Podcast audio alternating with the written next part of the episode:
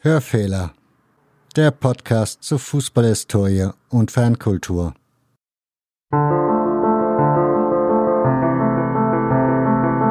Ihr seid nicht verantwortlich für das, was geschah. Aber dass es nicht wieder geschieht, dafür schon. Ein Zitat von Max Mannheimer. Und deswegen ist es unsere Aufgabe, daran zu erinnern, auf dass es niemals vergessen wird. Und um dies auf den Fußballkontext runterzubrechen, weil dies ein Fußball-Podcast ist. Ja, viele Fußballvereine haben in den letzten Jahren ihre Geschichte angefangen aufzuarbeiten. Aber es kann nur ein Beginn sein. Denn siehe Eintracht Frankfurt in diesen Tagen, wo ein Nazi seine Ehrenpräsidentschaft verlieren wird, im Jahr 2020. 75 Jahre nachdem das Lager Auschwitz befreit wurde von der Roten Armee. Das zeigt, es ist noch viel zu tun im Fußball. Und deswegen soll es in dieser Ausgabe mal einen Blick auf ein Projekt geben, das sich mit der Aufarbeitung der NS-Zeit beschäftigt hat. Und zwar geht es um eine Aktion des Fanprojekts der Stuttgarter Kickers, die eine Ausstellung organisiert haben unter dem Titel Heimatkickers, die blauen bewegten Zeiten, eine historische Recherche. Und genau das hat da stattgefunden. Und ich habe mit dem Organisator Frank Baum über genau das und diese Recherche gesprochen. Ein Projekt, das gerne Schule machen darf und machen sollte.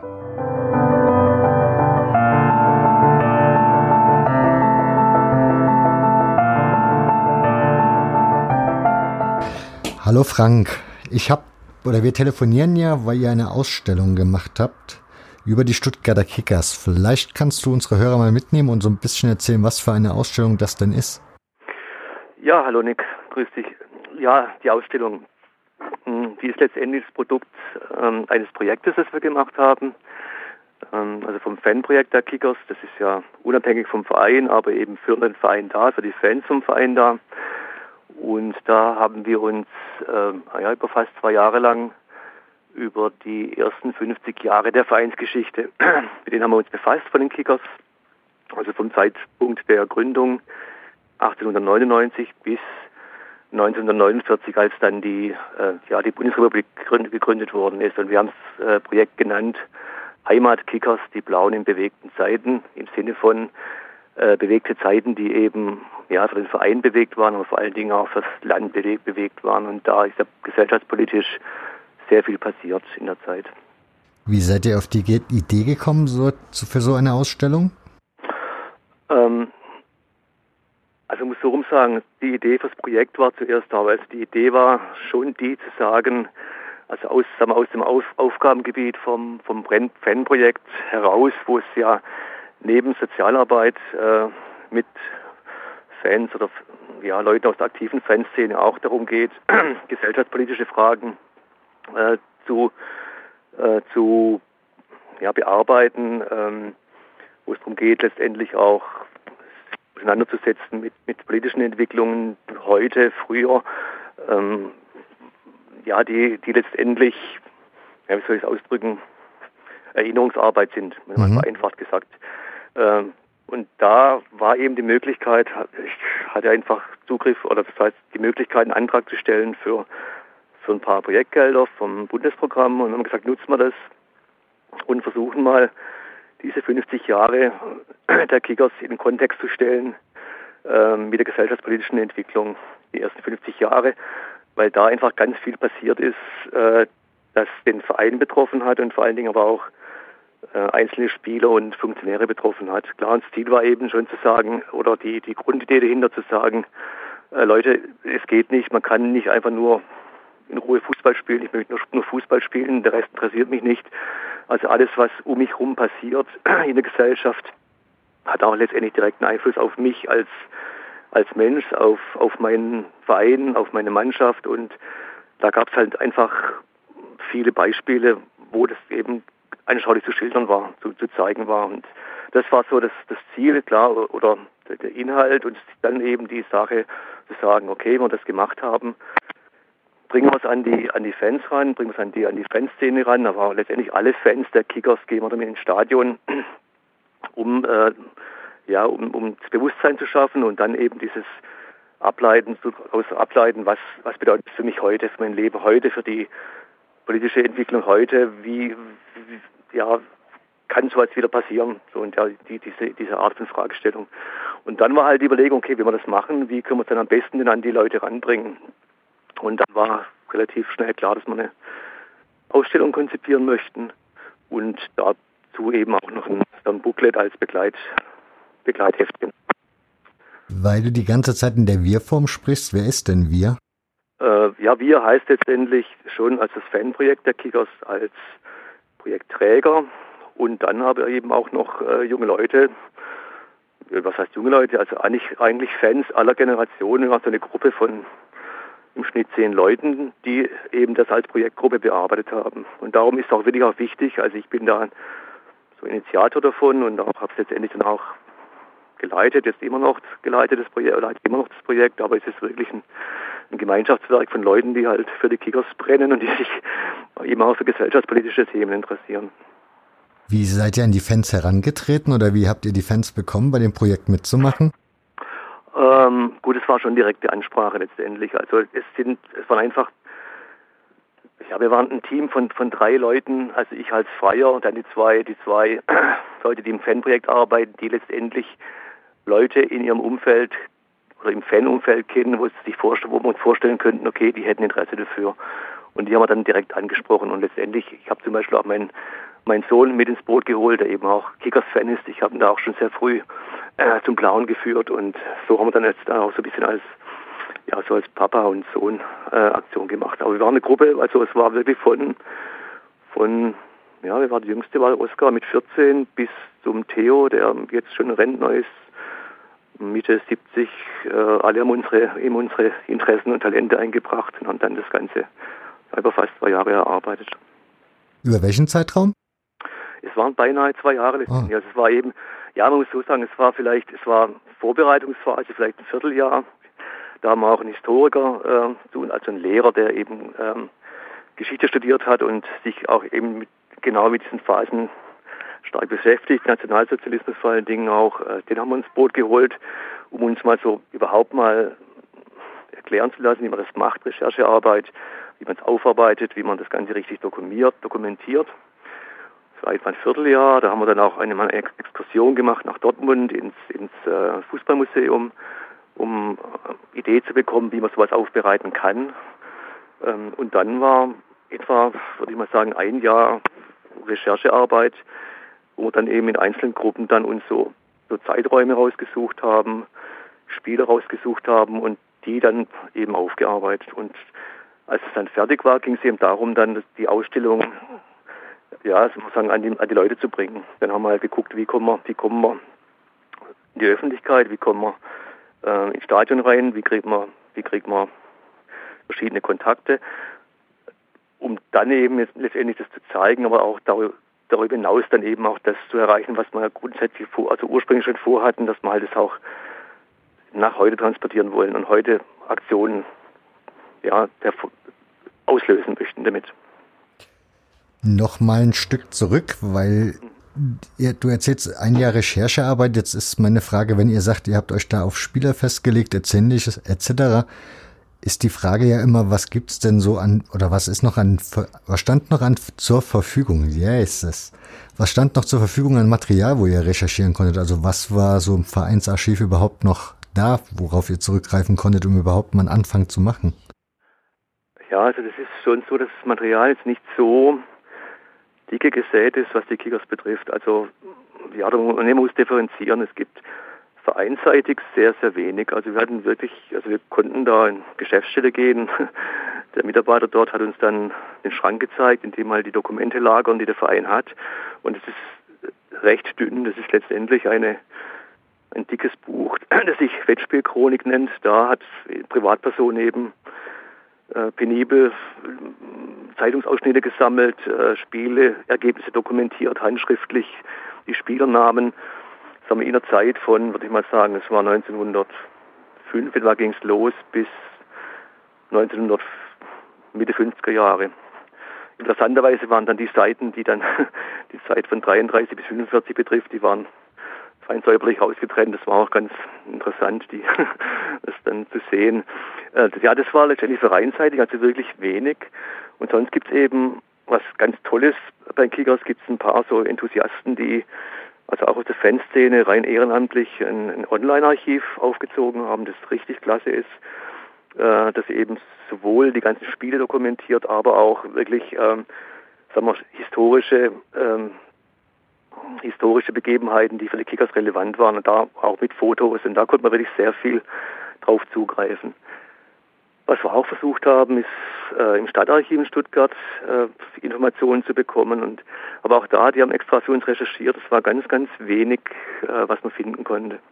Und dann gibt es eben noch ein paar Bücher, äh, die im Laufe der Jahre über die Kickers geschrieben worden sind, wo es einmal so einen gewissen historischen Teil gibt. Da kommt man eben auch dann querlesen und äh, vergleichen und vielleicht mal was rausziehen. Also es war wirklich, es war vor allen Dingen muss man klar sagen, das, äh, also es war praktisch Sekundärrecherche, die wir gemacht haben. Wir haben so gut wie nichts Neues letztendlich irgendwo aus den Tiefen gehoben. Wir haben es einfach Dinge zusammengebracht und sehr komprimiert, anschaulich so aufbereitet, dass man es eben ja gut den Leuten nahebringen kann. Also relativ komprimiert, äh, ohne sich sehr rein vertiefen zu müssen, ein gutes, einen guten gute Idee bekommt über diese Zeit, was das für die Kickers und die, und die, Spieler und Funktionäre bedeutet hat. Also die Fans können da wirklich davor stehen, können das Roll ablesen oder können sich das Booklet mitnehmen und haben danach dann schon eine gute Idee. Und das war, glaube ich, ich glaube, das ist so die, die Leistung, die wir gemacht, die wir gebracht haben, so also von der historischen Arbeit her gesehen, dass wir wirklich zusammengetragen haben, was, was schon da war. Ich habe einen Name, der in diesem Heft erwähnt wird, weil du hast mir das ja freundlicherweise zugeschickt, ist Arthur Bayer. Und da wären wir dann schon bei dem Punkt, wo ihr was Neues ausgegraben habt, zumindest für mich. Denn ich hatte schon hier eine Folge über den Karlsruher FV, wo Arthur Bayer ja auch gespielt hat. Und auch zu Holstein Kiel, wo er ebenfalls schon gespielt hat. Allerdings war mir das dann relativ neu, dass der auch bei den Stuttgarter Kickers mal zwischenzeitlich zu Hause war. Und der stammt ja sozusagen aus der, oder aus der Gründungsphase der Stuttgarter Kickers. Stimmt das so? Absolut, ja, absolut. Also er war, er war einer derjenigen, die letztendlich die, die Kickers mit, also den Ball ins Rollen gebracht haben, mein Kickers, so muss man sagen. Ne? Also das war eine Gruppe, glaube ich, von 23, 25 Leuten, die den Verein gegründet haben und er war einer von den ersten, die da also sowohl bei der Gründung dabei waren, als auch letztendlich dann ähm, selber gespielt hat und auch Trainer war. Ihr habt, wie gesagt, du hast ja schon erwähnt, die NS-Zeit habt ihr ja auch aufgearbeitet, oder ihr habt euch auf die ersten 40 Jahre, hast du gesagt, ne? Habt ihr euch 50 Jahre, 50 Jahre orientiert. Da waren die Stuttgarter Kickers ja eine extrem erfolgreiche Mannschaft, vor allen Dingen in, der ersten, in den ersten Jahrzehnten, kann man sagen. Mhm. Hat das, ihr, habt ihr da auch herausfinden können, welche Gründe das hatte, dass der Verein so erfolgreich war? Also also mein, mein, ja, also mein Resümee oder mein Verständnis ist schon das, dass ich sagen würde, es war ja generell die Anfangszeit des Fußballs, als die Kickers gegründet worden sind. Es gab schon Vereine, die auch noch früher ähm, sich gegründet hatten, aber die Kickers waren schon unter den ersten und in Württemberg sowieso. Und da gab es eben letztendlich eine überschaubare Anzahl von wirklich guten Mannschaften. Und die Kickers waren halt von, von Anfang an dabei bei denen, die äh, es geschafft haben, gute Mannschaft zusammenzustellen und letztendlich auch, wenn man sagen, Struktur aufzubauen, Unterstützer zu finden. Ähm, und haben dann einfach in, ja, einen erfolgreichen Fußball gespielt in der Zeit. Also da war es schon, würde ich mal sagen, es waren vielleicht ja, 20, 25 Vereine, die, die da wirklich Konkurrenten waren. Und die Kickers waren immer, waren immer vorne, vorne dabei und es war hat sich später schon verändert. Also da war die Konkurrenz viel größer und ich denke, der, ja, wahrscheinlich der Aderlass, also das ist was, was wir noch nicht so ganz, nicht so ganz für uns, oder was wir gerne rausfinden würden, dies, dieser Wachwechsel. Also der VfB war wirklich in den 20er, 30er Jahren ganz klar die Nummer zwei in Stuttgart. Kickers waren Nummer eins in Stuttgart und eben auch darüber hinaus. Ähm, dann kam die NS-Zeit und danach war dann so 50er Jahre war auch noch, noch erfolgreich und dann hat sich aber wirklich gewendet und das wird man auch gerne noch, noch selber noch gerne besser verstehen, was da die Gründe waren. Das fände ich schön, wenn ihr das mal recherchieren würdet, hätte mich auch mal interessiert. Ähm, jetzt noch mal zurück zu dem Projekt. Wir hatten ja jetzt gerade so ein bisschen die erfolgreiche Zeit und das Spannende ist, dass ihr dann eben auch den Ersten Weltkrieg oder auf den Ersten Weltkrieg schaut. Und ihr habt da so ein schönes Wort drinne vorkommt in eurem Text, nämlich Liebesgabensammlung. In der Tat, ja. Ja, das war eben ähm, in der Zeit des Ersten Weltkriegs waren eben auch viele Mitglieder der Kickers, Spieler der Kickers an, äh, eben wie in ganz Deutschland junge Leute eben an der Front. Und ähm, im Verein äh, war dann eben die Frage, wie können wir die praktisch moralisch unterstützen? Und da hat man dann eben äh, Dinge gesammelt äh, und an die Front geschickt, die die Spieler, die Mitglieder, äh, ja, wo sie einfach ein bisschen Freude haben können. Also unter anderem eben dann auch mal ein Fußball, mit dem man dann in den ja, was ich Gefechtspausen immer so sagen da will, eben mal ein Match spielen konnte oder Tabak oder Pfeifen, also solche Dinge eben bei den Mitgliedern gesammelt, die noch da waren und dann im Paket an die Front geschickt für die für die Spieler. Also Habt, genau. ihr, habt ihr da irgendwie, ihr habt ja da relativ viele Infos. Ihr habt zum Beispiel eine Zahl, die ich mir rausgeschrieben habe, war 9%, 69 äh, der Mitglieder waren im Ersten Weltkrieg oder waren an die Front geschickt worden. Sind das Zahlen, von denen ihr vielleicht auch wisst, ob das bei anderen Vereinen genauso war oder ist das jetzt etwas, was ihr einfach nur in dem Fall halt festgestellt habt und so noch nie irgendwo anders gelesen oder mitbekommen habt bei eurer Recherche? Also wir haben es nicht verglichen mit anderen, aber ich würde ich würd annehmen, dass es bei anderen Vereinen nicht viel, kein großer Unterschied war. Ich denke mal, es waren eben einfach junge Männer, die Fußball gespielt haben, die dann natürlich auch prädestiniert waren, ja, äh, in die Armee gehen zu müssen, also in, in, eingezogen zu werden. Und äh, ich schätze mal, es war ähnlich und ich schätze mal, dass auch da die ja, die Anzahl derer, die halt dann gefallen sind, ähnlich, also vergleichbar hoch waren. Ich meine, ich glaube, es war danach dann für alle Vereine wieder ein schwerer Beginn, ein Neubeginn. Also das, nach dem, was da alles war, also sowohl von den, ja, den Verlusten bei, bei den Spielern als auch letztendlich das Materielle, das eben dann ähm, ja, am Boden war. Also ich, ich, mich würde es wundern, wenn es, wenn es woanders anders gewesen wäre. Also wenn man, den, wenn man das bei den Kickers so nimmt, dann dürfte das schon so, könnte man aus diesen Notizen nehmen, dass das so zwei, drei Jahre gedauert hat, bis man wieder so ein bisschen in der Lage war, vernünftiges Vereinsleben zu führen. Und vor allen Dingen der Platz war ja scheinbar auch während des Ersten Weltkriegs dann weg, ne? Ja, der war weg, genau. Er war, wurde dann eben für, sagen wir, für substanziellere Dinge gebraucht als das Fußballspielen. Er musste dann eben ähm, Kartoffeln angebaut werden in der Zeit, ja, in der Tat. Habt ihr dazu Fotos gefunden? Wahrscheinlich nicht, ne? Äh, leider nicht, ne. Ich glaube, also ich denke, ich denke einfach in der Zeit da hatten Leute andere Probleme als oder andere Schwerpunkte als da danach zu gucken, was so ein Fußballteam macht. Also wir haben dann wieder Fotos eben von, von der Eröffnung danach, gegen, also als ja wieder das erste große Spiel mhm. war gegen MTK Budapest. Da gibt es ein schönes Foto, das wir aus dem Kickers-Archiv hier uns äh, geholt haben. Ähm, sonst ja wenig. Also wie gesagt, es gibt auch jetzt nicht wahnsinnig viele Quellen, auf die man zurückgreifen könnte. Also wir hatten eigentlich gedacht, dass der Verein da ein bisschen mehr hätte. Ähm, uns war schon klar, dass sie es nicht groß aufgearbeitet haben, weil Kickers immer irgendwelche andere Themen haben, die sie umtreiben. Haben natürlich auch kein Archivar, aber wir hatten schon gedacht, dass da ein bisschen mehr gebunkert wäre, aber es war schon überraschend, wie wenig es war. Also da ist die, die Ehrenamtlichen vom Kickers Archiv, also guck mal rein, das ist wirklich genial, was die was die zusammengetragen haben.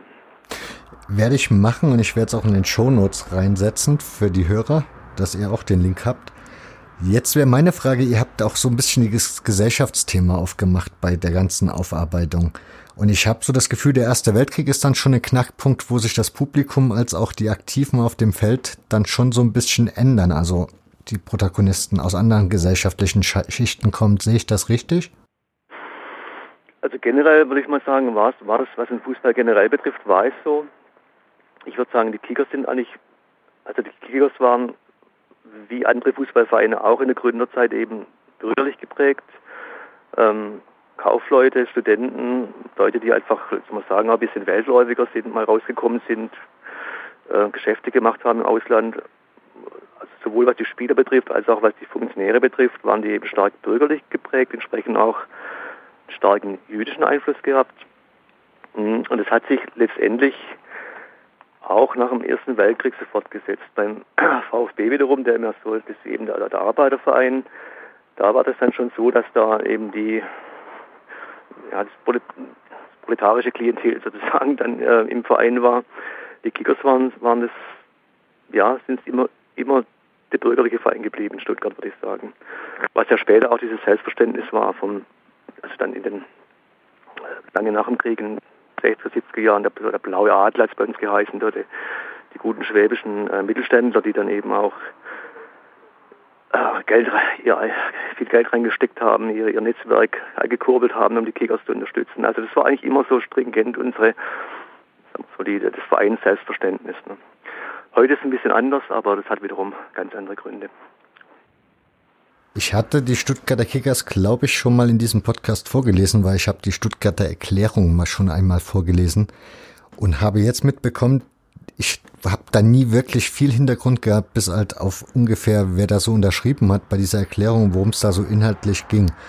Ihr habt in eurer Broschüre stehen, dass das ein Verbandstag war, auf dem das stattgefunden hat. War dieser Verbandstag extra dafür eingerufen oder war der eh terminlich schon vorher festgesetzt? Und das hat sich dann so ergeben. Ja, das äh, ist in der Tat, das war für uns auch eines sagen, der spannendsten Themen. Die, es war auch für mich neu.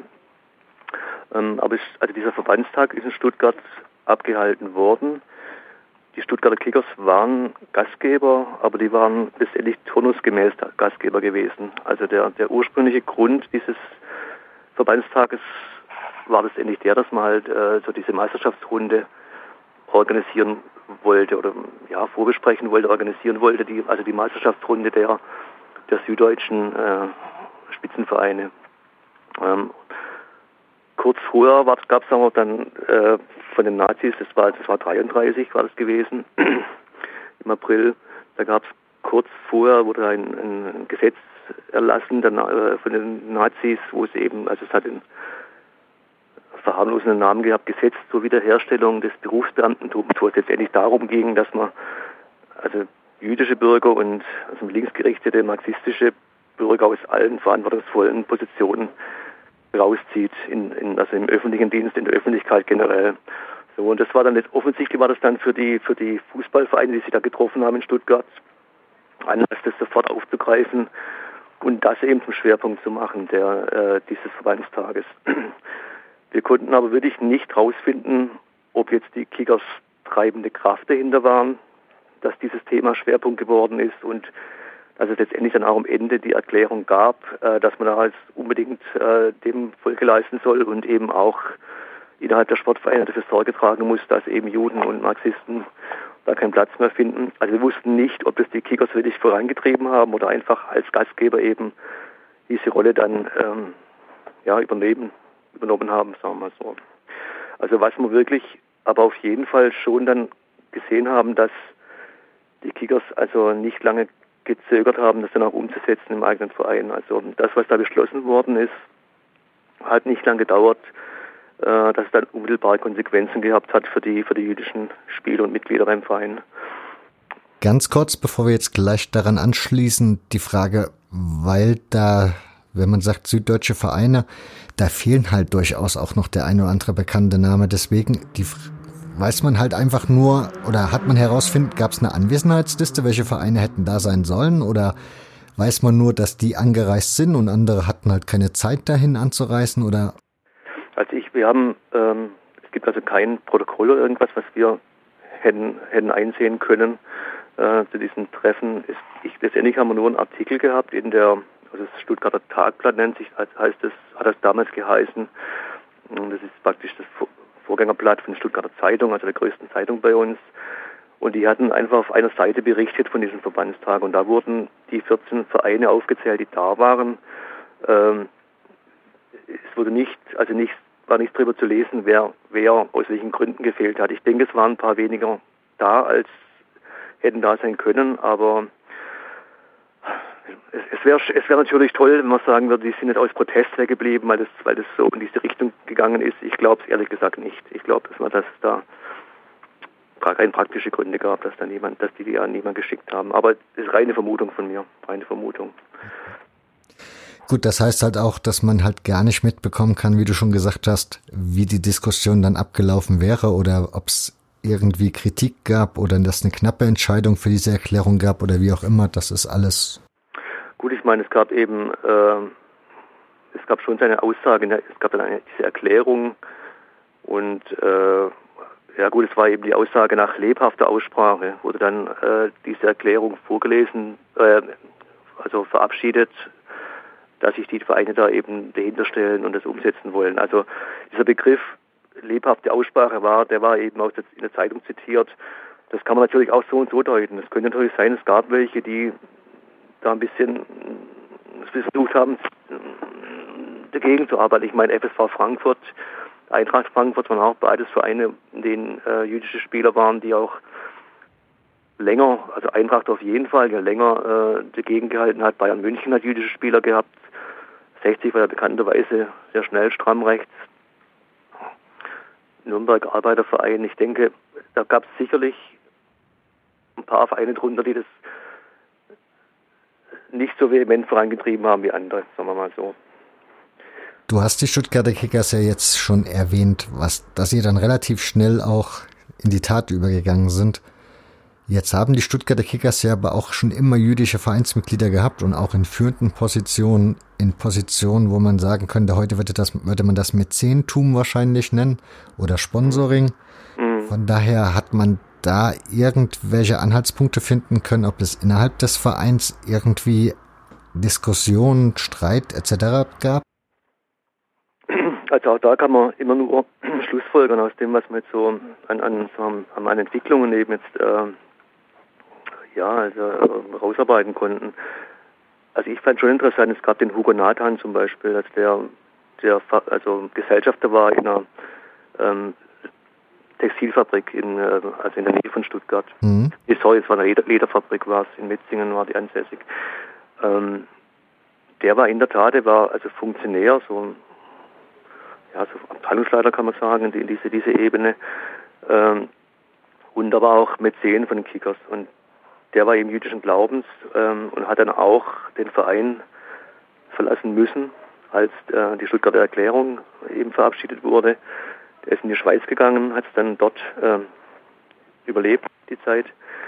Und der kam dann wieder zurück danach äh, nach Deutschland, also in die Stuttgarter Gegend und hat dann auch wieder bei den Kickers ähm, einen Posten übernommen, interessanterweise. Und das sind für mich eben solche so leichte Hinweise, wo ich mir sagen, wo ich mir sage, okay, wenn er das gemacht hat, dann muss es durchaus noch Leute gegeben haben oder Erfahrungen gegeben haben, die er in der Nazizeit gemacht hat, die so waren, dass es für ihn kein, kein kompletter Cut war. Er gesagt hat, okay, da gibt es Leute, mit denen kann will ich noch, ich gehe zurück, ist immer noch mein Verein. Also das ist ganz interessant. Es gab auch den, den Fritz Kerr, das, der war eben Trainer beim Kickers, sehr erfolgreicher Trainer. Auch der musste dann sehr schnell gehen, also auch ein, ein jüdischer äh, Trainer. Der musste sehr auch sehr schnell dann gehen, ähm, als die Erklärung raus war. Und auch er kam danach wieder zurück in den 50er Jahren, hat die Kickers, Kickers nochmal trainiert. Also das ist auch wieder so ein Beispiel. Und was auch interessant ist, das möchten wir auch nochmal genauer angucken in der nächsten, nächsten Projektphase sozusagen, dass die Mannschaft in den 50er Jahren dann, Anfang der 50er Jahre, von den äh, jüdischen Immigranten aus Stuttgart, die in New York gelebt haben, eingeladen sind zu einer, zu einer, also zu einer Freundschaftsspielreise sozusagen dorthin. Also alles so, so, so, so Hinweise, wo man sagen kann, okay, da muss noch ein bisschen was gewesen sein. Also es kann durchaus auch wirklich Leute gegeben haben, die sich gut verhalten haben in der Zeit, die versucht haben, ihre, ihre ja, jüdischen äh, Mitspieler noch in irgendeiner Form zu, zu unterstützen, zu protestieren, wie auch immer. In, dem, in der Hinsicht gibt es ja dann noch einen weiteren Namen in eurer Broschüre, das ist Julius Baumann. Mhm. Ja. Also Julius Baumann, ja, das, äh, also der war für mich persönlich auch wirklich, also dessen Geschichte ist für mich mit das äh, eine der bewegendsten ja, Kapitel oder Erfahrungen, die ich da jetzt gemacht oder ja, die ich ja gemacht habe. Also das, Julius, Julius Baumann war Schiedsrichter beim Kickers, er war kein Spieler, er war Schiedsrichter. Mhm. Und äh, jüdischen Glaubens, hm, gleiche Situation, Stuttgarter Erklärung, für Juden kein Platz mehr, Julius Baumann muss gehen. er, war, er war dann beim äh, beim jüdischen Club hier in Stuttgart, bei Hakoa Stuttgart gewesen, hat dort äh, eben dann auch als Funktionär gearbeitet und hat sich aber generell auch sehr stark für die, die jüdische Gemeinschaft eingesetzt, die Gemeinde eingesetzt in Stuttgart. Und ähm, er hätte eigentlich die Chance gehabt, es dazu, es ist ja zusehends enger geworden. Also es war absehbar, dass sagen wir, die, die, die, die Möglichkeiten in Deutschland, dass das Leben immer schwieriger wird. Er hätte die Chance gehabt, ähm, nach England zu gehen, hat schon Visa, ein Visa bekommen für England, aber hat eben aus seiner Verpflichtung raus für die Gemeinde gesagt, nee, ich bleibe hier. Also er hat äh, Lager, also Ferienlager für, für, für die Kinder organisiert. Er hat, er hat äh, Theater, so Theateraufführungen regelmäßig äh, möglich gemacht in, im Gemeindehaus. Und er hat eben auch ähm, ja, heimlich Lebensmittel ähm, gelagert, also sogar mit nicht-jüdischen äh, Leuten zusammen und hat dann die Lebensmittel eben an bedürftige jüdische Bürger verteilt, also oft auch ältere Leute. Also er hat sehr viel gemacht und ist geblieben und ja, er ist dann eben denunziert worden, äh, gerade wegen dieser Lebensmittelsammlung denunziert worden, ist äh, letztendlich dann nach Mauthausen verschleppt worden und dort umgebracht worden. Und das ist so ein, also es war für uns so ein Beispiel für, für ja, für menschliche Größe, Verantwortungsbewusstsein. Das hat mich also sehr selber sehr stark bewegt. Und ja, das hat noch, hat noch ganz andere Dimensionen. Also dieses, das war mit dem Höhepunkt letztendlich auch vom Projekt. Also mit Julius Baumann hat sich auch äh, eine Schule in Stuttgart beschäftigt, die, die, die Kota-Schule. Das ist eine Schule, die nennt ist eine sogenannte Eliteschule des, des Sports, nennt sich das. Das sind eben auch äh, Jugendspieler der Kickers, äh, die dort zur Schule gehen und eben auch dann unter, sagen wir, trotzdem ihr, ihr, ihr Trainingspensum leisten können. Und die haben sich auch äh, sehr, also in, in, in einem Projekt mit Julius Baumann beschäftigt, haben ein Theaterstück entwickelt und haben dann, das war ziemlich parallel zu unserem Projektarbeit, haben dann eben zu uns Kontakt aufgenommen, hey, macht ihr da was, habt ihr da eine Ausstellung, habt ihr schon was fertig? Hm, haben wir gemacht, haben wir dann haben wir gefreut, haben dann eben äh, unsere Roll-Ups, also unsere Ausstellung gezeigt dort und äh, sind dann so letztendlich in die, in die Zusammenarbeit mit der Skotta-Schule gekommen. Und dann wiederum in der Zeit äh, hat eine Großnichte Julius Baumann, die Pip McCosh, die äh, in Neuseeland lebt, die hat in der Zeit Kontakt aufgenommen mit Leuten von der Stuttgarter Stolperstein-Initiative, weil sie nach, nach, nach äh, Verwandten oder wie auch immer Bekannten gesucht hat von ihrem Onkel. Über diese Kontaktaufnahme wiederum sind wir dann sind, sind die an uns herangetreten, also auf Umwegen. Und äh, was heißt äh, Kota-Schule, äh, Fanprojekt, Stolpersteine-Initiative, Piep McCush aus Neuseeland, alle haben sich mit, mit dem Julius Baumann beschäftigt. Piep natürlich aus klar, äh, ganz anderen Gründen als wir. Und wir haben plötzlich zusammen gefangen, angefangen, uns gegenseitig zu schreiben und wer macht was und, und, und äh, wo wir sind und äh, ja, wie es halt überhaupt kommt, dass man jetzt mit Julius Baumann sich beschäftigt und dann war plötzlich war im Raum gestanden, dass die PIP zu Besuch kommt nach Stuttgart. Äh, die, die Plätze aufsuchen zu wollen, mit denen ihr, ihr Großonkel gelebt hat. Ähm, ja, und dann haben wir gesagt, wenn die kommt, dann machen wir was draus. Was letztendlich die, die, der Fall war, die Kota-Schule hat in, dieses Jahr einen sogenannten Garten der Gerechten aufgebaut, in dem Bäume gepflanzt werden für Menschen, die sich halt immer gegen Ausgrenzung wehren, gegen, gegen diese ganzen rechten Tendenzen wehren, die sich für, für also Menschen, die sich alles länger eingesetzt haben für ihre Mitmenschen gegen Ausgrenzung, da haben wir gesagt, wenn dieser Garten jetzt eröffnet wird, lass uns einfach das Anlass nehmen und Baum für Julius Baumann zu pflanzen. Haben wir zusammengesetzt, die Direktorin war sofort dabei und ja, war klar, Julius Baumann kriegt den ersten Baum. Und wir haben es dann genauso terminiert, dass halt dann das in die Zeit fiel, als die PIP zu Besuch war in Stuttgart. Das war total schön. Dann kam der, eben der Präsident von den Kickers, ist gekommen, hat Ansprache gehalten. Das Fernsehen war da. Äh, wir haben den Baum von Sponsoren besorgt von den Kickers. Äh, Pip wurde interviewt. Äh, die Leute vom Stolperstein waren da. Und das war total feierlich und gleichzeitig auch sehr, sehr ja, emotional und äh, ja, was soll ich sagen, es war sehr schnelle Beziehung da zu, zu Pip und es war eine ganz tolle Sache gewesen. Pip geht zurück nach Neuseeland mit ihrem Mann und hat gemerkt, es war für sie so besonders in Stuttgart, sie muss jetzt wieder kommen und just jetzt ist sie wieder da und äh, sie haben sich eine Wohnung genommen, vier Wochen lang und äh, wir treffen uns, wir gehen zusammen zum Fußball, wir gehen frühstücken, essen zusammen. Ähm, sie hat Stolpersteinführer mitgemacht äh, von Judith Baumann. Also es ist ganz viel gewachsen, ganz schnell ganz viel gewachsen ähm, um diese Person Judith Baumann herum. Das ist ganz toll. Das wäre jetzt die spannende Frage. Du, man merkt dir an, wie sehr dich das beschäftigt hat und beschäftigt. Hat es deinen Blick auf deinen Verein verändert? Also, also gehst du heute anders im Stadion oder ja, hast du ein anderes Gefühl zu dem Verein, eine andere Verbindung? Also ich meine, das sowieso. Ich meine, also was sowieso gewachsen ist, ich habe also ganz viele Leute kennengelernt, ähm, die im, also im Verein und um den Verein rum, also auch ehrenamtliche Fans, aber auch letztendlich die Vereinsleitung, Angestellte auf Geschäftsstelle. Also es hat plötzlich ganz andere Nähe zum Verein. Ich habe ganz andere Ebene, in der ich mit Leuten reden kann. Ich habe letztendlich auch, ja, also wir können, sind gerade bei Jahren Projekt zusammen zu entwickeln. Also ich habe ganz anderen Zugang zum Verein.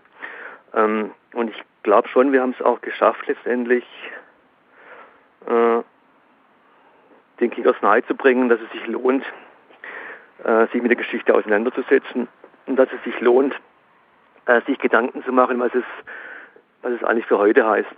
Und das war letztendlich auch, also das war schon ein Ziel von uns zu sagen, wir möchten die Fans erreichen, wir möchten aber wirklich auch die Vereinsführung erreichen. Wenn wir einfach sagen, also wir haben als Fußballverein, gerade eine so eine wie die Kickers, du hast einfach einen großen Einfluss, du hast Zugang zu allen, eigentlich zu allen Milieus und du hast dadurch auch Chancen und Verantwortung, dich zu verhalten. Äh, wenn sich Dinge in der Gesellschaft tun, entwickeln, die, wie wir sie jetzt erleben, die, die problematisch sind. Also die müssen, es ist einfach die Verpflichtung, sich hier wir, integrierend zu wirken und sagen wir, gegen die Leute vorzugehen, die unsere Gesellschaft spalten möchten, Demokratie zerstören möchten. Da muss sich unserer Meinung nach ein Verein aktiv verhalten, weil man da einfach Einfluss hat. Und da haben wir schon geschafft, die Kickers zu sensibilisieren. Ähm, genau, und das, das, also das wirklich, also diese Nähe zum Verein hat sich extrem verändert. Und wie gesagt, auch die, die, die, die Möglichkeiten der, der Einfluss zu nehmen drauf. Das ist schon ähm, klarer Erfolg. Wenn du den Verein, den Verein selbst schon ansprichst oder die Vereinsführung, ich meine, wenn man mal realistisch ist, man ist hier irgendwie in 2000 irgendwas, man spielt Regionalliga-Fußball. Ich gehe davon Oberliga, aus, auch bei den Oberliga, Regionalliga ja, war toll. Ja, Entschuldigung, Oberliga. Ach je. Genau, man spielt Oberliga-Fußball und Ehrenamt ist dort wichtig. Es gibt jede Menge Arbeit zu machen und ja, es stehen andere Dinge in täglich, auf der täglichen Agenda, wie jetzt eben Geschichtsverarbeitung. Insofern mal die Frage, wie hat der Verein darauf reagiert? Gab es Unterstützung, also im Vorfeld bei der Recherche Unterstützung vom Verein oder ja, wie war der Verein offen für euch und erreichbar? Also der Verein war, war sehr offen. Also äh, wir konnten, wie gesagt, ohne Probleme auf die Geschäftsstelle gehen, konnten recherchieren. Ähm, wir konnten unsere Ausstellung dreimal im Stadion zeigen bei Spielen. Ähm, wir sind jetzt beim Jubiläum vor kurzem, haben wir sie auch das vierte Mal drin gehabt und sind auch in der, in, der Ansprache vom Präsidenten sehr ausführlich ähm, gewürdigt worden. Ich glaube, die fanden es alles super, was wir es gemacht haben. Finden natürlich auch, sagen wir, dass äh, die öffentliche Aufmerksamkeit super, die wir erzeugt haben.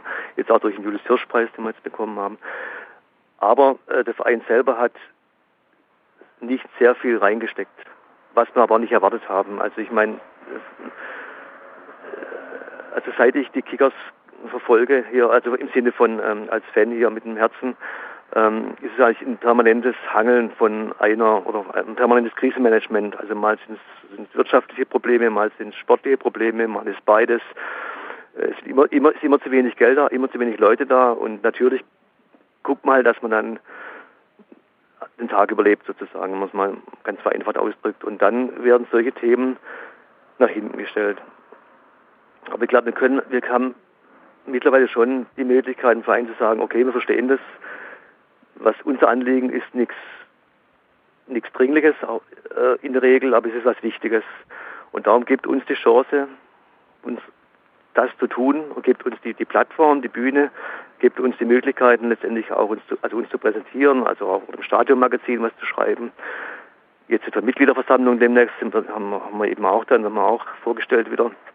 Also gebt uns die Möglichkeit, das reinzutragen. Wir machen das für euch. Und ich glaube, das hat der Verein sehr gut begriffen mittlerweile, dass das für ihn ein Gewinn, Gewinn ist. Und jetzt ist eben unser Ziel als nächstes zu sagen, okay, jetzt ist der Verein, der Verein hat, also die Offenheit war eh schon da, jetzt ist aber auch die Überzeugung da, dass wir was erreichen können, dass wir gute Arbeit machen. Jetzt wollen wir halt einen Verein dazu bringen, dass sie sich jetzt noch, noch offensiver auseinandersetzen. Ähm, ja, sagen wir, mit ihrem Verhalten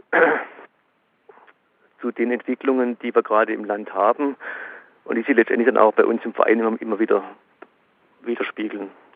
Und da wollen wir eben schaffen, dass der Verein sagt, okay, wir müssen, also wir können nicht darauf hoffen, dass wir dran vorbeischrammen, dass nichts passiert. Wir müssen aktiv erkannt, also wir müssen wahrgenommen werden als ein Verein, der aktiv dafür arbeitet, dass bei uns eben, dass bei uns tolerant zugeht, dass wir eben nicht ausschließen, dass wir nicht ausgrenzen, dass bei uns Hetze keinen Platz hat, dass bei uns ähm, ja, jedes intolerante Verhalten äh, nicht, äh, nicht akzeptiert wird. Das wollen wir schaffen, dass der Verein da noch aktiver rausgeht und aktiver auch so wahrgenommen wird.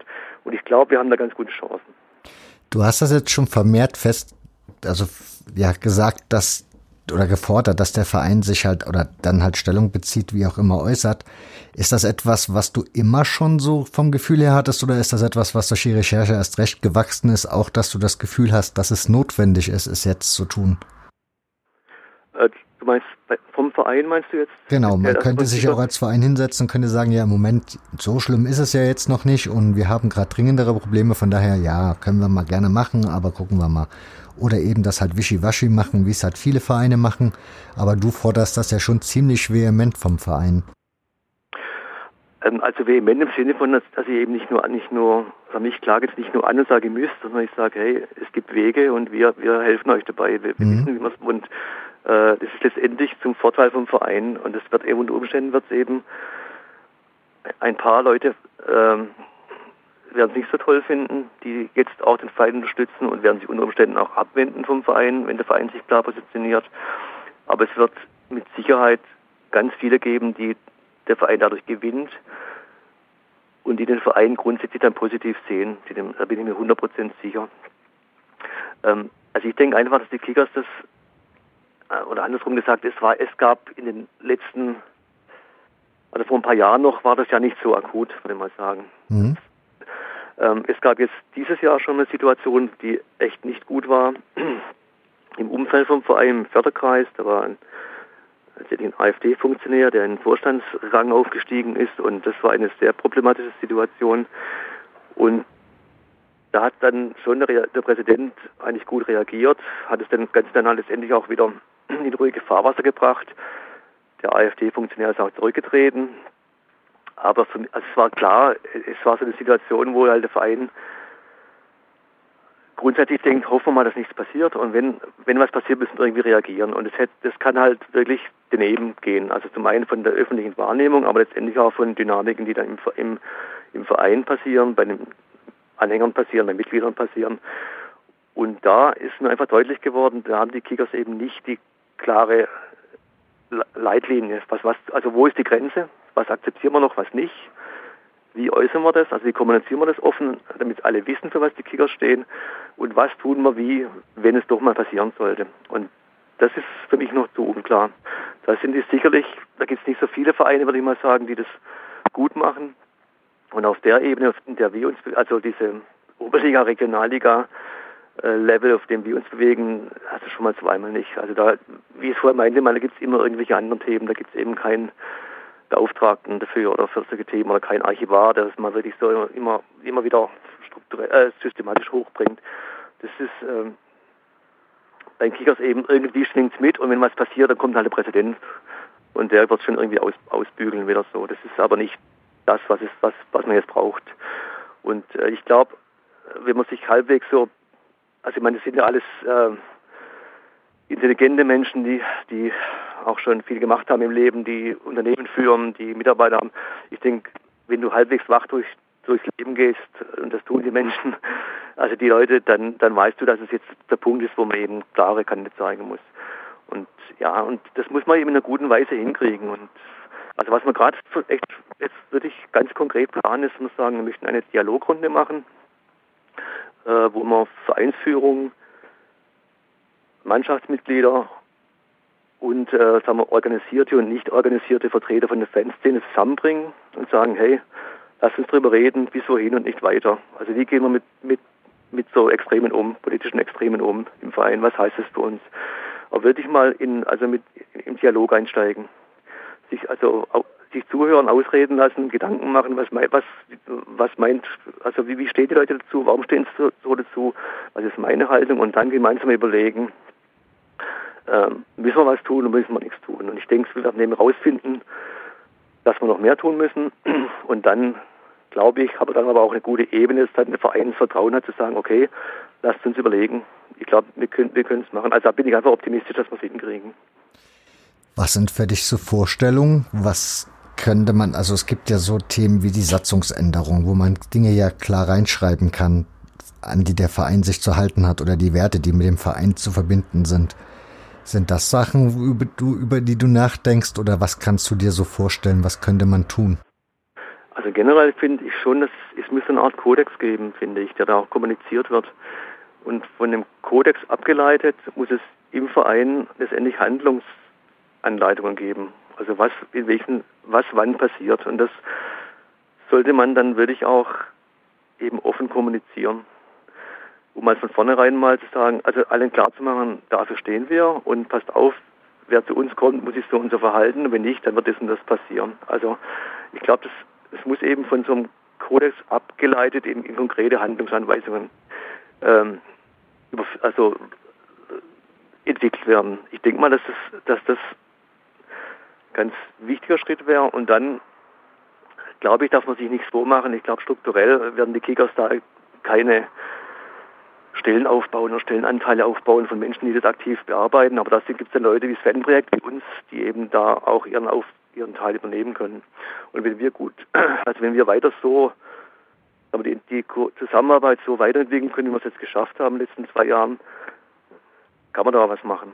Also ich bin da sehr, gerade sehr optimistisch, aber vielleicht wird man es auch sein, weil man es gerade braucht, Optimismus. Ist es zum Beispiel auch angedacht, so eine Art historische Spur, also so Spurenweg zu machen, sodass man einen Spaziergang anbieten kann, so einen historischen, auf den Spuren von halt zum Beispiel Julius Baumann oder den anderen, das, weil ich vermute mal, das wird sich ja größtenteils wahrscheinlich dann im Degerloch so abspielen, nehme ich mal an.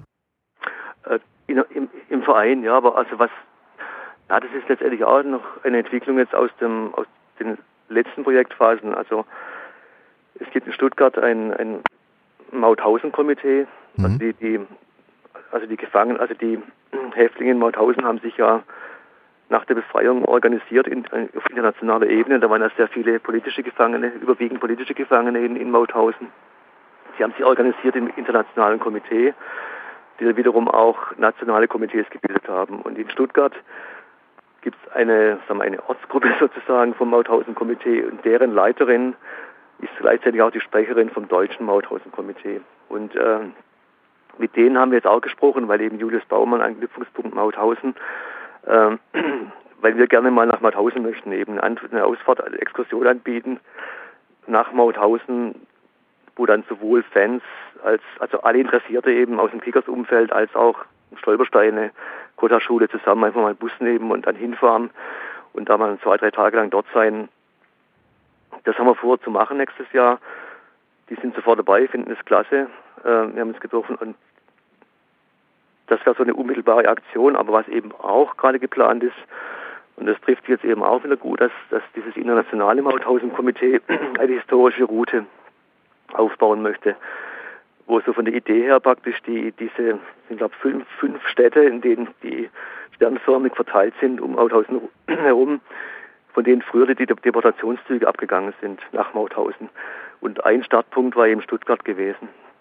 Und da ist geplant, von diesen fünf Startpunkten historische Routen äh, anzulegen, wo eben an verschiedenen Plätzen dann äh, da diese Geschichte aufgearbeitet wird. Und da könnte man natürlich auf jeden Fall anknüpfen, dass wir als Fanprojekt mit unserem Input, den wir jetzt vom, im, im Heimatkickers-Projekt haben, auch einen Beitrag leisten. Also von daher, und das wird man gemeinsam mit dem Mauthausen-Komitee nächstes Jahr daneben auch entwickeln möchten. Bevor ich jetzt gleich einen harten Cut machen muss, kurze Frage noch zu den, ihr habt wie gesagt ein paar Personen ja ausgegraben oder nachgeforscht. Ist anzunehmen oder seid ihr da auf der Suche nach weiteren Persönlichkeiten des Vereins, von denen ihr Spuren habt, wo ihr aber vielleicht noch nicht so recherchieren konntet, wie ihr euch das so gewünscht habt? Oder denkt ihr, ihr habt das Feld jetzt ausreichend beackert und da wird jetzt nichts mehr zu finden hm. sein? Also es gibt noch zwei, drei Namen, die gerade von jüdischen Spielern, Mitgliedern, die, die wir immer wieder gelesen haben, von denen es wenig Informationen gibt. Wir haben allerdings nicht vor, das jetzt zu vertiefen. Wir müssen jetzt, wie gesagt, diese 50er Jahre Zeit anschauen. Äh, es ging wieder los, also Wiederbeginn nach dem, nach dem Zweiten Weltkrieg, nach, nach der Nazi-Zeit und dieses, trotzdem kamen Leute zurück und die Reise nach New York, also das muss man machen.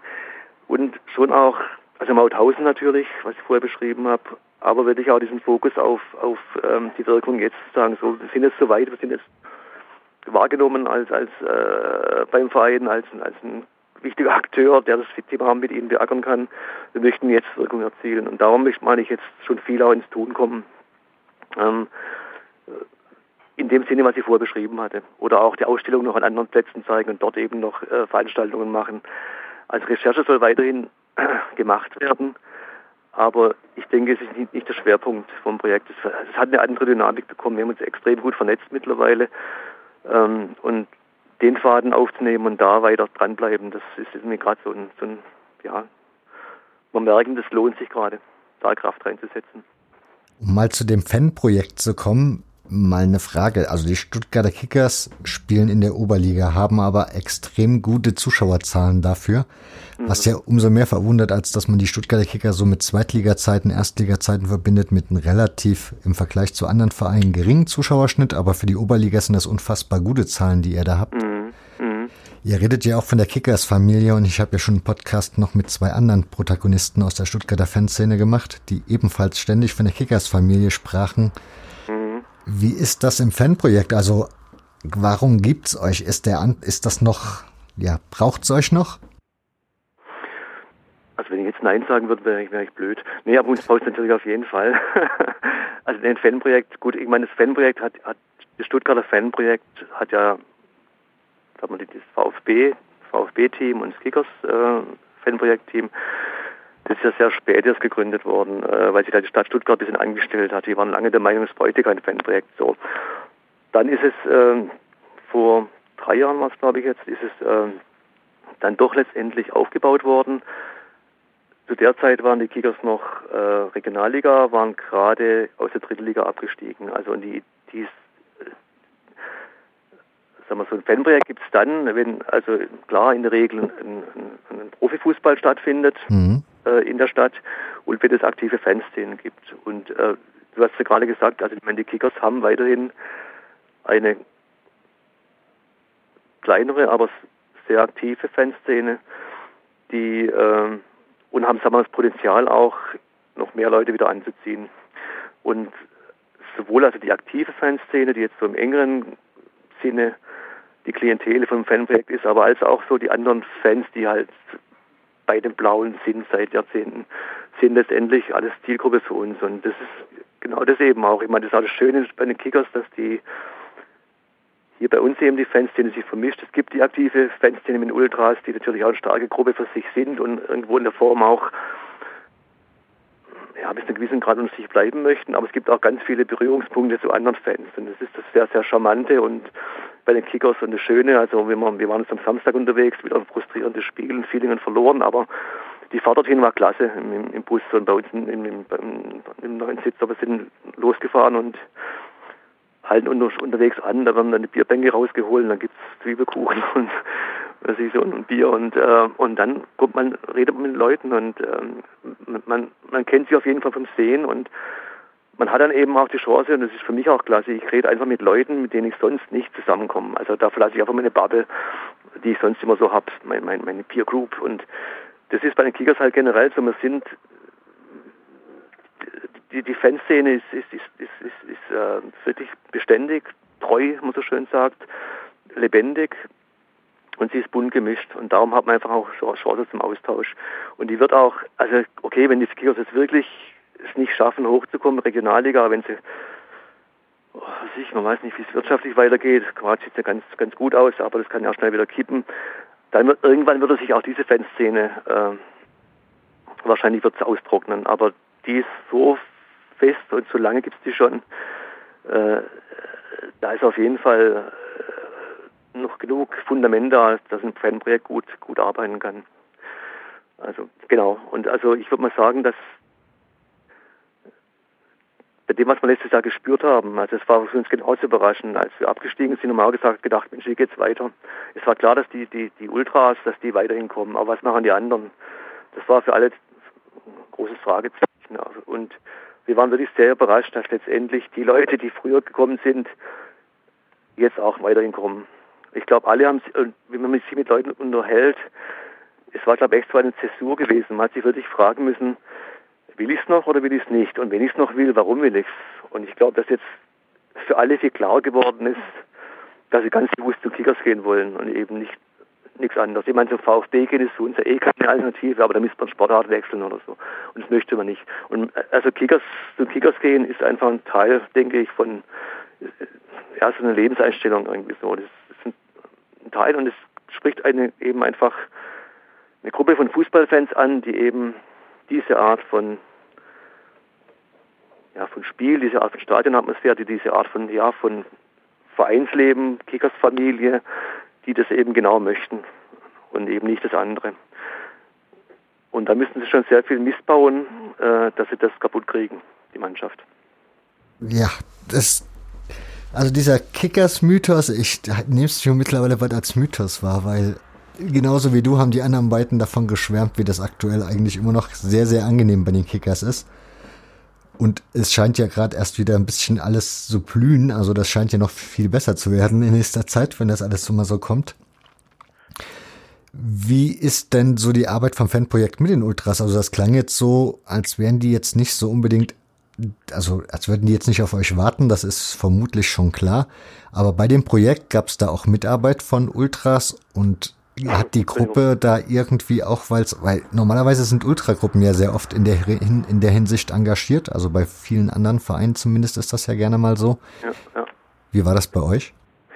Ähm, also generell ist es so, dass ich, äh, also mit Ultras den Kontakt den hält mein Kollege, der hauptamtlich arbeitet. Mhm. Ich bin eben freier Mitarbeiter nur für dieses Projekt, also ich habe da jetzt nicht den tiefen Einblick. Hm, also beim Tigers Fanprojekt geht es wirklich sehr stark darum, jetzt erstmal sich zu etablieren. Also bei beiden Projekten, VfB und Kickers, also für uns ist es erheblich leichter gewesen, Zugang zu finden.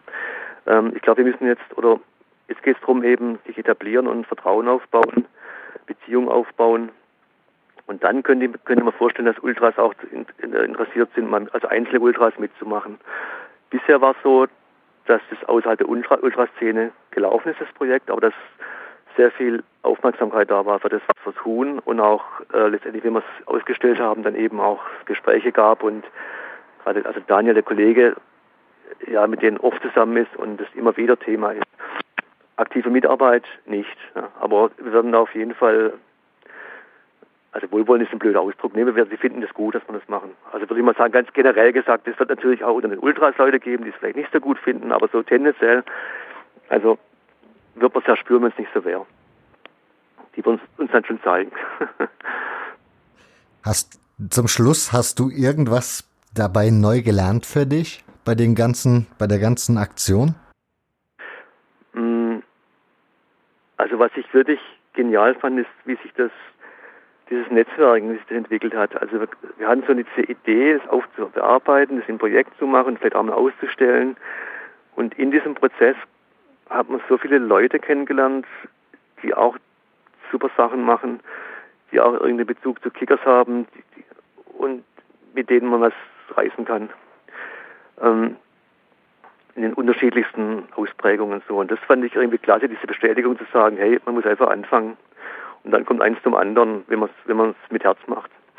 Ähm, das, das war für mich neu. Und ich habe dieses zweite, dieses, für mich war Kickers-Familie, dieser Begriff immer äh, so ein bisschen so, so fast schon Marketing, müde, müde Marketing, äh, Sprech so gewesen. Mhm. Äh, so habe ich ich habe die Kickers einige Jahre nicht so wahrgenommen. Jetzt muss ich sagen, genau das hat man jetzt gegeben. also unter anderem eben. Und dass ich merke, okay, das ist da, das ist da. Ähm, und wir müssen darauf achten, dass wir genau das erhalten. Das müssen die, die das, die das, die das lieben, die müssen das dafür was tun. Und wir haben jetzt einfach so ein tolles Netzwerk aufgebaut oder ja doch aufgebaut, äh, uns, äh, wo wir sagen, okay, wir haben jetzt einfach Leute, mit denen wir das auch äh, auch weiterhin, wo wir eben mit denen wir gemeinsam Dinge tun können, damit es Bestand haben kann. Das war, glaube ich, ja genau, also seither wirklich eine, eine emotionale Bindung zum Blauen ist noch stärker geworden als, als schon war. Also ich bin jetzt unrettbar, wird immer bleiben, tiefblau.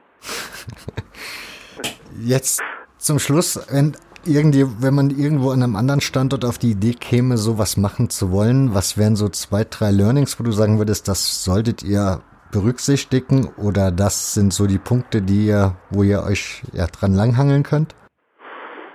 Hm, also für uns war es sehr hilfreich, ähm, gleich zu Beginn, wie gesagt, mit dem Historiker zu arbeiten, mit dem, ähm, der uns mal so die Basics beigebracht hat, wie man so an die Recherche rangeht. Und es war super hilfreich, äh, mit dem Fanprojekt der Offenbacher Kickers in Kontakt zu treten, weil die kurz vorher ein Buch rausgebracht haben. Und die da haben einfach sind vorbeigefahren, als wir auf dem Weg nach Dortmund waren, ins Fußballmuseum, Zwischenstopp in Offenbach und habe eben dann uns mal ein bisschen erzählen lassen, wie die es gemacht haben und haben dann im Nachgang eben auch noch so ein bisschen nachgefragt. Und das war dann so einfach auch hilfreich, wo wir auch dann diesen Kick bekommen haben, wo sie auch gesagt haben, hey Leute, das ist super Idee, macht es, fangt einfach an, das entwickelt sich.